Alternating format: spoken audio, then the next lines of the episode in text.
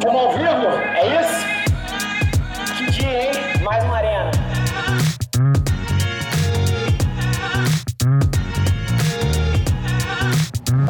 Então vamos começar com duas.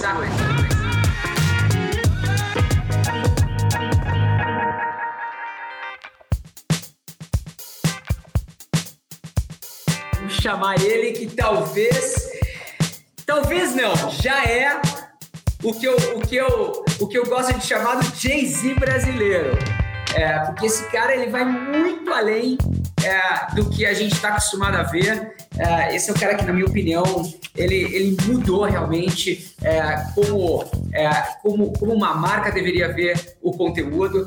É, ele, ele é um diretor de criação, ele é produtor, ele é empresário, ele é marido, ele é amigo. Esse cara é realmente, ele está em todos os lados, que é o nosso amigo Conde Dantas, conhecido também como o Condzilla. E aí, Conde? Fala aí, meu.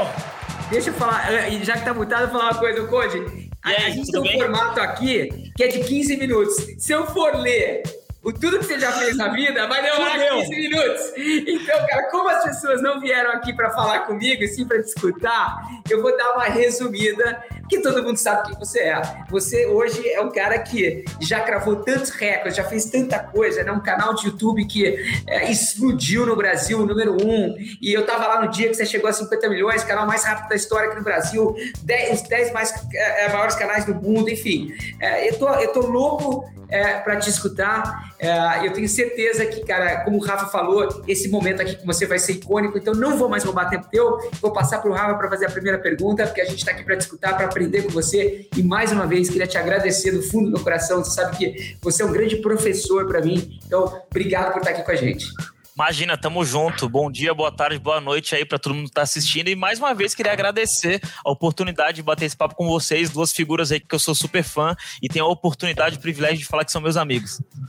É isso. E, e Conde, vem cá, assim, já cortando direto para a realidade, você é um dos caras que, pelo menos na minha visão, mais entende, ó, ó, ó, ó, o Merchan, mais entende de cultura, de internet, de como formar opinião, a tua história, a tua trajetória é uma coisa, assim, que deveria inspirar o Brasil inteiro. E se tem uma coisa que eu acho que tá todo mundo aqui ansioso para ouvir o teu ponto de vista, é, e você que está muito conectado com, com as marcas, está numa posição incrível para dar uma aula sobre isso, é, na tua visão, o que, que as marcas, os CMOs, podem aprender com os creators em 2021? O que, que você acha que eles não estão vendo e que no teu dia a dia é muito claro e deveria ser uma coisa que todo mundo presta atenção? Seja bem-vindo, meu irmão. Valeu, tamo junto. Bom, eu acho que para esse, é, para essas pessoas chegarem ao ponto de se tornarem um CMO, eles foram doutrinados por uma escola tradicional que vinha num formato antigo de, de mídia, né? Formato antigo de publicidade. É, o que tem para aprender com esses novos creators? a velocidade da internet, o estilo de produção, inclusive o custo, né? O, o CAC, como que eu vou empregar o, a verba que eu tenho para alcançar o público que eu preciso com um valor que faz sentido, né? Não naquele formato antigo. É, tem, eu, eu ainda continuo acreditando no formato antigo, mas ele não é o suficiente. E talvez seja o mais caro por enquanto. Incrível. Ô, Code, agora, cara, conta um pouco pra gente como é que foi essa sua jornada, então. Porque você é um cara que também começou lá atrás, né? Muita gente acha que isso aí aconteceu do dia pra noite. Não. Oh. Como é que foi essa, essa jornada para chegar até aqui? Primeira coisa, papo reto, tipo, ideia não é porque eu tô aqui falando pro, em especial pro mercado publicitário, mas a ideia era chamar a atenção dos anunciantes, das agências ou das produtoras, porque eu não tive a oportunidade de estudar numa FAP, de fazer uma ECA, de estudar numa SPM. Eu pensei, ah, eu preciso arrumar um jeito de chamar a atenção dos anunciantes. Então vou fazer videoclipe de esportes radicais. E acabou que não rolou. Depois eu pensei, pô, vou fazer vídeos de música, mas acho que vai ser muito difícil entrar dentro dessa indústria.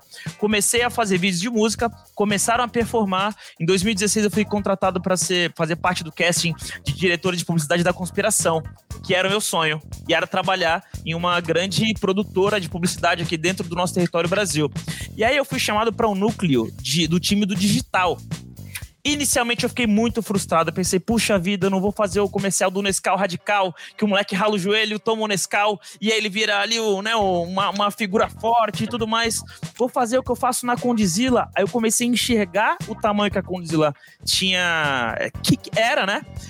Eu pensei, cara, Condizila é legal pra caramba também, cara. Dá pra eu aplicar todo esse conhecimento do, do da publicidade na Condizila, mas a, ao mesmo tempo, pegar o conhecimento do digital da Condizila e aplicar para publicidade. Perfeito. Rapidamente eu entendi que alguém precisava ocupar esse espaço de trazer a expertise do digital para a publicidade. Eu falei que seja eu essa pessoa então. E aí aquela frustração de não fazer o comercial do Nescau Radical passou, eu falei, eu vou ocupar esse lugar.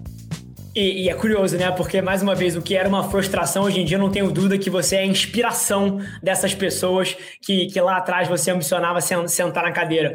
E aqui é curioso, você falou por duas vezes já uma palavra que é velocidade. E você hoje em dia, você acelera, gerencia a carreira de diversos músicos, produtores, criativos. Você hoje em dia tem, tem em torno de você um ecossistema riquíssimo nesse sentido. E como é que tudo isso que a gente está falando aqui, o digital e, e, todas essas novas formatos, tendências e, e, principalmente o ganho de velocidade que isso pode ter na carreira de um músico, o que, que você acha que isso pode trazer para o dia a dia de uma marca que você vê hoje em dia quando você vai acelerar um artista teu ou quando você vai emplacar um, um, um hit e um, um, marco cultural, como foi, por exemplo, Sintonia? O que, que você acha que eles podem aprender no teu playbook aí, que eles podem traduzir para as suas empresas? Cara, vou falar uma coisa aqui que não sei se é o que todo mundo gostaria de ouvir, mas. Essas são as é... melhores tem que focar no core business ali, né? Porque às vezes o influenciador, ele não é influenciador, ele é cantor, ele se perde no influenciador. Acho que tem um, uma frase que eu acho que consegue sintetizar muito bem isso, que é entender o que é oportunidade e entender o que é, é perder o foco. Acho que as pessoas às vezes acabam tentando aproveitar muito a oportunidade. Eu falo isso do meu lado artístico, tá? Do meu lado de, de produção de fonogramas, de produção de vídeo. E aí os executivos traduzem isso aí para o mercado publicitário, das marcas, enfim. Mas do meu lado, que eu vejo que é, é sedutor você aproveitar as oportunidades e naturalmente você acaba perdendo o foco. Então, qual que é o foco do seu produto? O foco da sua venda, vender aquele produto ou vender aquele serviço, então foca nisso e não inventa de virar um canal de meme, um canal de cultura pop, porque você não é um canal de cultura pop, você é um canal para vender um produto. É uma aula, né, Rica? É, esse cara, é, realmente, as pessoas, eu acho que elas não têm ideia da influência cultural que ele tem no país. É, e isso é marketing no final do dia. Marketing é quando você consegue, através da comunicação da tua marca, moldar a cultura. Valeu, Rafa. Valeu, Ricardinho. Obrigado pelo convite. Me convidem mais vezes né, né nas próximas temporadas aí, ó. Eu quero um casaco desse aí. Ó, aí sim. Obrigado, meu irmão. Valeu, tamo, tamo junto.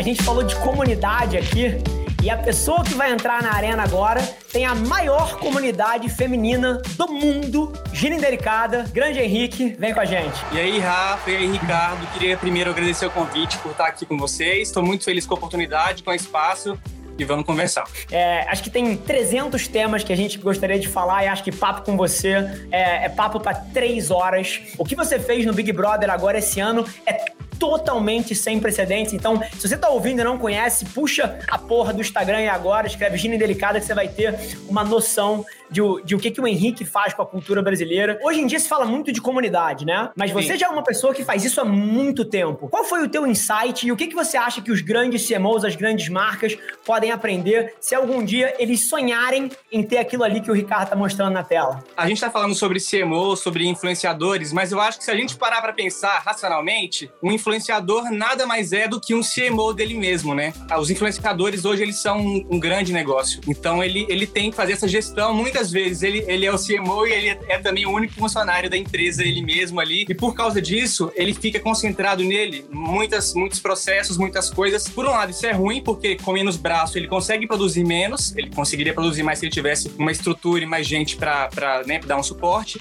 Só que ao mesmo tempo, ele ganha com isso eficiência, ele ganha rapidez, ele ganha velocidade velocidade no processo. Isso é uma coisa que é muito importante. A gente estava falando aqui sobre, vocês mencionaram o Big Brother, né? Essa cobertura estrondosa que a gente fez, chegou a alcançar quase 30 milhões de pessoas únicas em uma semana. Ah, isso, é, isso é uma maluquice. E o Instagram ele tem 10 mil, 9 milhões de seguidores e alcançou 30 milhões numa semana. Então pensa, é um, muita gente ele acompanhando mais de um milhão de visitas no perfil todos os dias.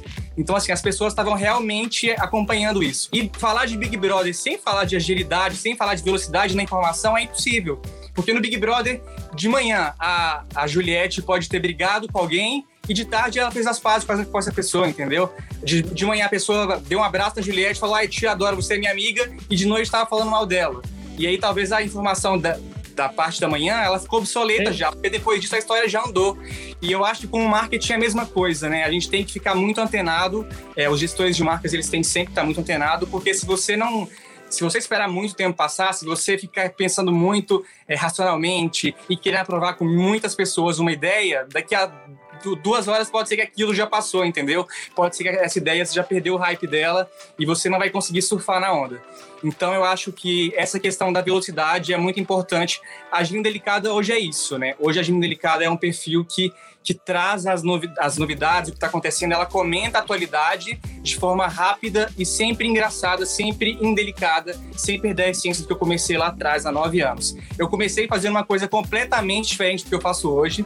As pessoas, eu criei a Agenda Delicada no Facebook, elas me mandavam perguntas sobre o que elas quisessem, qualquer tema. Tipo assim, Gina, é, sei lá, é, me, conta, me fala uma parada que você não gosta. Ela respondia, parada cardíaca. E era isso. A delicada era respostas rápidas e ácidas sobre qualquer coisa que as pessoas quisessem perguntar.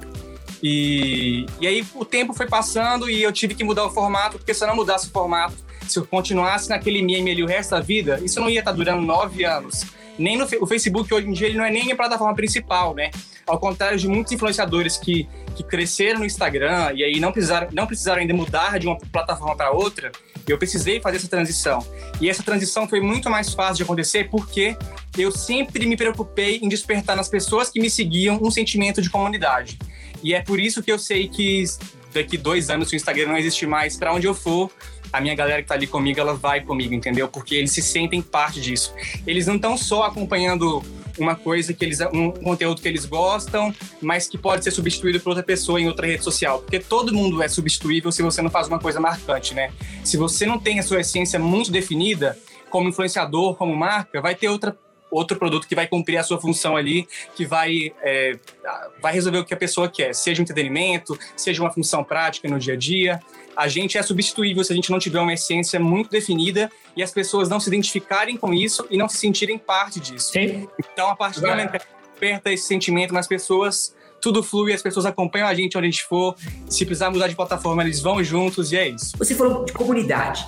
Como é que você se relaciona com essa comunidade? Eu tenho, eu tenho curiosidade. Você tem 9 milhões de fãs, você tem um alcance, né, como você mesmo disse, de 30 milhões. É muita gente. Como é que você se relaciona? Você responde todo mundo? Você, é, você tem um, um, uma metodologia? Se você fosse uma marca, como você é, ó, mas agora eu tô falando uma marca que, né, que gasta muito em publicidade. Como é que você, faz esse relacionamento com essa comunidade? Eu tenho hoje, né, hoje eu tenho uma equipe que trabalha comigo, tenho pessoas que me auxiliam nos processos e uma coisa que eu sou muito centralizador, porque como influenciador, eu gosto que as coisas passem por mim. Eu tô falando para não fazer isso, mas eu faço isso. Eu, eu, ninguém tem minha senha, ninguém tem minha senha, ninguém vai postar nada na agenda delicada que, que não passe por mim. Porque como influenciador, a gente precisa ter uma preocupação sobre o que as pessoas estão falando e como aquilo pode soar. Entendeu? Como a agenda delicada é o meu rosto, é a minha imagem, nada vai pro ar sem passar pela minha é, As pessoas às vezes não veem isso, né? Elas acham que é, é, isso aqui né, é um negócio que acontece por acaso, né? Eu fico disponível o tempo inteiro, entendeu? Eu não tenho tempo de folga. Se eu tô no, no fim de ano, Réveillon na praia, não tenho praia. Eu tenho que estar com o celular na mão online o tempo inteiro e se me mandar alguma coisa, eu tenho que ter sinal. Eu não posso ficar offline nunca na minha vida, entendeu? É isso. Porque me mandou a coisa, eu tenho que postar na hora, porque daqui cinco minutos já pode ter uma reviravolta e esse assunto ficou obsoleto. E eu preciso comentar tudo. Meu público, eles, meu público na Agenda Delicada, eles não querem só ver a notícia, eles não querem só saber o que está acontecendo. Eles me seguem principalmente para ver a visão da Agenda Delicada, essa, essa forma ácida de comentar sobre, sobre a atualidade, né? Então, por exemplo, ontem eu postei uma, uma notícia que foi que veicularam no, no Ceará, na verdade, né? Um, um, dono de uma empresa, ele que fez um Big Brother na empresa para escolher quem que seria o funcionário demitido. Isso é uma coisa muito séria, é uma coisa triste, a gente né, inacreditável. É, e, e eu trouxe isso pro meu público de uma forma leve, porque a jornalista, ela tava vestida igual o Gil do Vigor, com a camisa rosa, e aí eu já brinquei com isso. Eu falei que eu espero que ele que o eliminado ganhe o prêmio dele de um milhão e meio de indenização, entendeu?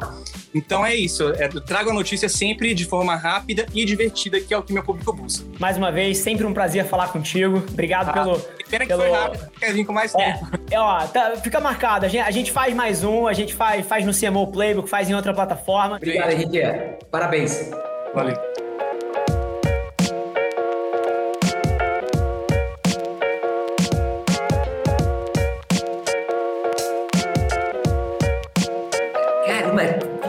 Você tá bonito. Em primeiro lugar, seja bem-vindo. Mas, cara, eu achei que fosse um personagem que tava saindo da CCXP, que foi transportado aqui. o, o, du, o duro é. de falar com o amigo é isso. Já começa a zoação, né, velho? Não, é.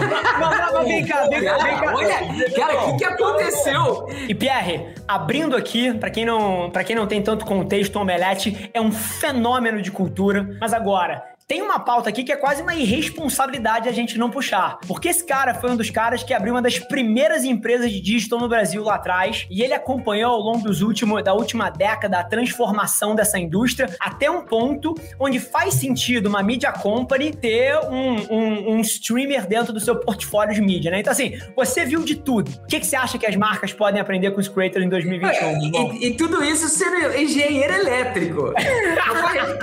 é, não, a pluralidade do do mundo é exatamente essa, né? Você saber um pouquinho de tudo. Eu acho que o mundo tá muito com isso. E, cara, eu acho que a primeira coisa, né? Pô, estamos aí 21 anos com Omelete. Eu vim, apesar de ser engenheiro, vim do mercado de, de publicidade como vocês, né, cara? Tive minha agência, vendi e tal. Mas eu acho que a principal coisa que é muito louca é falar o seguinte: sabe aquela campanha, aquele negócio que você sempre pensou? Acabou! Acabou, malandro. Sem ter coisa conectada, sem ter um diálogo com a comunidade, sem ter pertencimento conhecimento, eu vou, vou repetir, acabou já era. Esse conceito antigo de dar um tiro de canhão num curto espaço de tempo não cria relacionamento. A venda, é, a conexão com que antes era chamado consumidor e hoje a gente chama de comunidade, né? É um conceito muito novo. As marcas têm que se adaptar a criar algo que sim faça sentido para as pessoas, que tenha pertencimento ao grupo de pessoas que valorizam os valores daquela empresa. E aí o relacionamento muda completamente. Passa a ser um relacionamento que hoje as marcas podem produzir conteúdo, podem agregar valor na vida das pessoas, aprender com a pessoa, errar e assumir o erro e fazer o quê? Vender o que paga o leitinho das crianças, produto e serviço, mas engajado, né? Fazendo parte de tudo. Eu acho que a complexidade é que o marketing, a comunicação é muito maior saindo do nicho que antes era visto como mídia e indo para produto e indo para o escopo maior da empresa, que é como se relacionar com as pessoas. Incrível. E Pierre, e como é que você, que é um cara que criou a comunidade, um cara que depois de criar essa comunidade, alimentá-la e ter uma relação autêntica no dia a dia, né, adicionando valor, criando a maior Comic Con do mundo aqui no Brasil. Para quem não sabe, o Pierre também é o, o, o, cara que idealizou, que fundou, junto de um grupo de sócios, a CCXP. Como é que você faz isso num ambiente digital? Porque o ano passado, obviamente, não teve,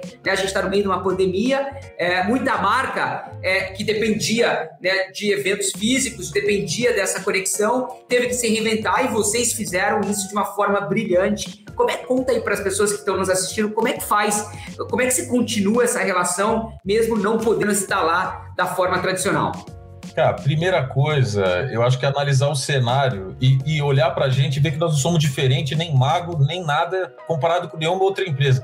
Até maio ou meados de junho do ano passado, a gente ainda acreditava que a CCXP poderia acontecer presencialmente em dezembro, né? Ninguém previu ali em março que a pandemia ia durar tanto tempo. Nós também não fomos diferentes, tá?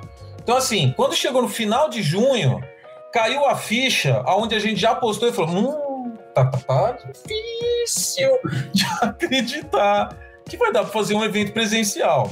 E muita gente ainda acreditava, não, vocês estão sendo pessimista. Hum, pessimista ou realista? Né? Então a gente demorou ali uns dois meses para modelar o que a gente ia fazer e, cara, pasme, nós fizemos a CCXP Worlds inteira em dois meses e meio, tá? Então, assim, quando a gente começou a conectar com os gringos, falar com todos os produtores de conteúdo, Hollywood, cara, quanto tempo? Não, vocês não vão fazer.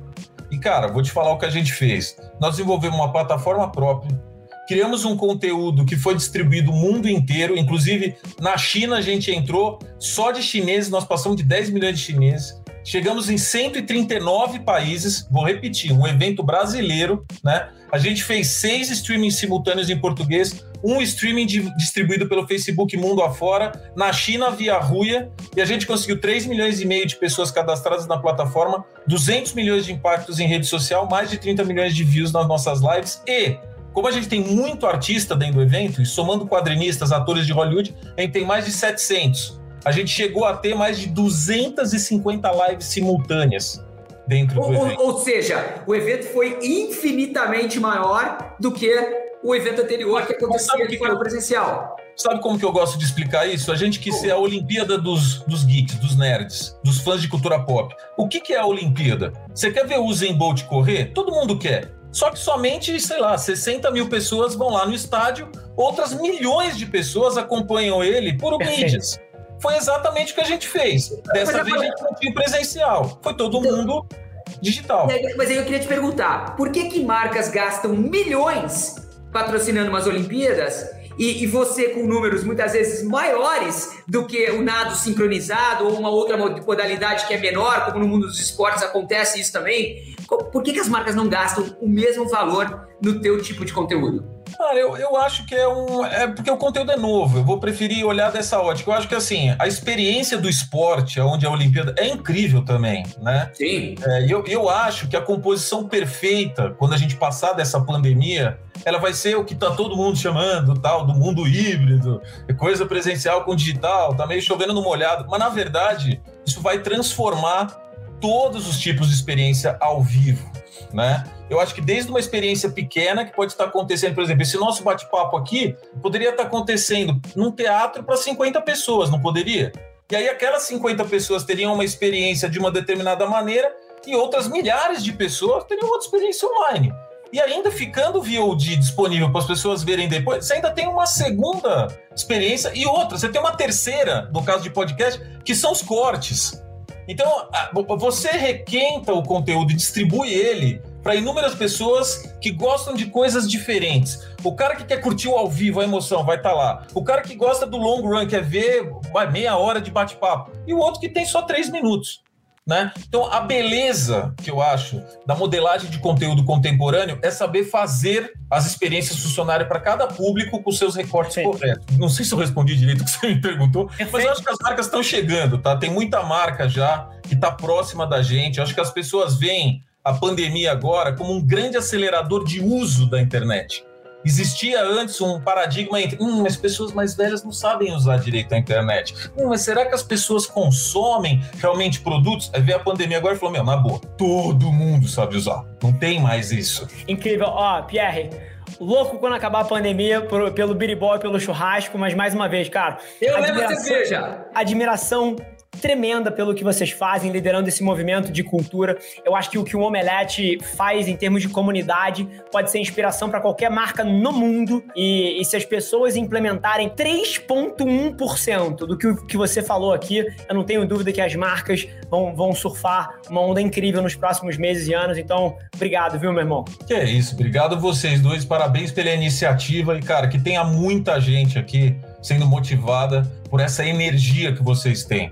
É isso. Valeu, Valeu. obrigado, Bruce. Valeu.